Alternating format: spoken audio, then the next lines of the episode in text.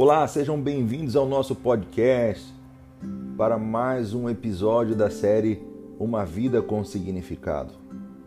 E hoje nós vamos falar sobre amar a Deus. Salmo 18, versículo 1 vai dizer assim: Eu te amo, ó Senhor, força minha. Vou repetir: Eu te amo, ó Senhor, força minha. O primeiro princípio para ter uma vida com significado é amar a Deus. Este foi o maior princípio seguido com muita intensidade por Davi. Ele amou a Deus como ninguém. O amou acima de todas as coisas e o seu maior prazer era agradar ao Senhor com a única intenção de demonstrar esse amor profundo. 1 João capítulo 4, versículo 19 diz assim: Nós o amamos porque ele nos amou primeiro. O sentido maior da vida é amar ao Senhor. E Deus espera que o seu amor por nós nos desperte em nosso coração um eterno amor por Ele, porque Ele nos amou primeiro para despertar em nós esse amor. Esta é a única maneira adequada de se relacionar com Ele. Em Provérbios 8,17, Salomão diz assim: Eu amo os que me amam, e os que de madrugada me buscam me acharão.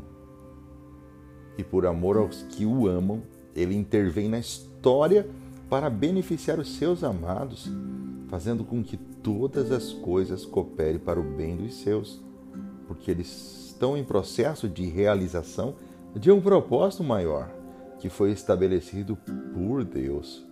Romanos 8, 28 diz isso. Nós sabemos que todas as coisas contribuem para o bem daqueles que amam a Deus. São chamados segundo o seu propósito.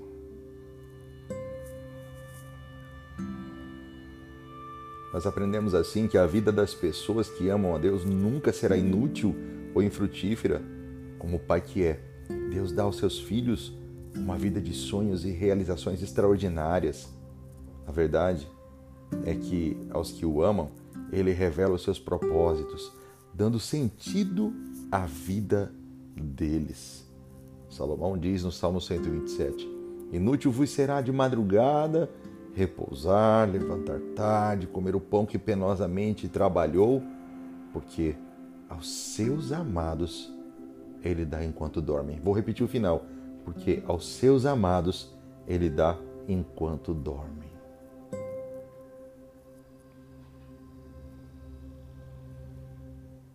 No livro de Atos, capítulo 13, versículo 22, achei Davi, filho de Jessé, homem segundo o meu coração ele fará tudo conforme a minha vontade. Preste atenção nessa primeira frase. Achei Davi, filho de Jessé. Achei. Davi foi uma escolha do coração de Deus para ocupar o lugar de Saul. Porque além de jovem, valente, ele era corajoso. No entanto, apesar dessas formidáveis qualidades, com certeza não foram elas que definiram a escolha de Deus a principal qualificação de Davi para ser escolhido por Deus foi amar a Deus. Deus o achou porque o estava procurando, procurando um homem segundo o seu coração. Porque apesar de Davi ser gente como a gente, ele amava a Deus acima de tudo no mais profundo do seu coração. Este é o primeiro princípio para uma vida inabalável amar a Deus. Deus deseja ser amado por seus escolhidos.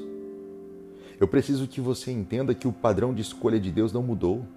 Ele ainda escolhe pessoas que sejam segundo o seu coração.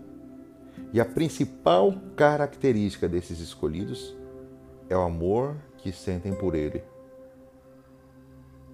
É por isso que eu digo a você: ame a Deus mais do que todas as coisas, pois quando te deixarem, quem você mais ama ainda estará lá.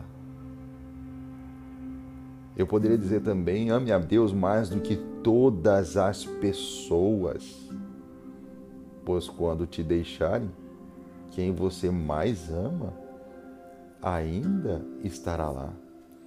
Não há possibilidade de Deus te envolver em seus projetos para esta geração se ele não encontrar em teu coração um profundo amor por Ele.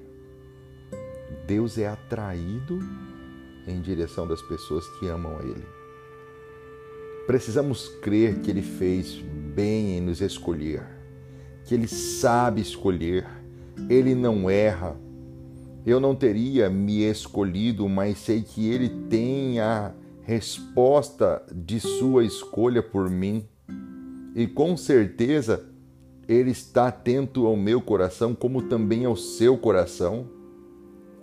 Somente Deus conhece o seu coração. Portanto, somente Ele, mais ninguém, pode escolher com justiça. E se Ele o escolheu e se Ele me escolheu, Ele sabe muito bem o motivo disso. No livro O Pequeno Príncipe está essa frase de Antonini Saint-Exupéry: só se vê bem com o coração. O essencial é invisível aos olhos humanos. Vou repetir. Só se vê bem com o coração, pois o essencial é invisível aos olhos humanos.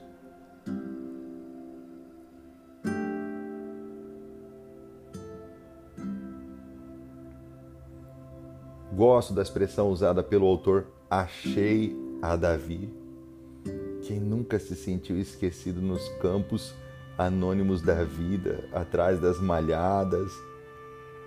A expressão atrás das malhadas significa ser esquecido. Ninguém via Davi atrás das malhadas, mas ali no lugar que ninguém o enxergava, Deus estava atento ao seu coração e recebia a sua adoração. É por isso que ele escolhe pessoas improváveis. O nosso Pai é o Deus dos esquecidos nos campos desse mundo. O nosso Pai é o Deus dos esquecidos nos campos desse mundo.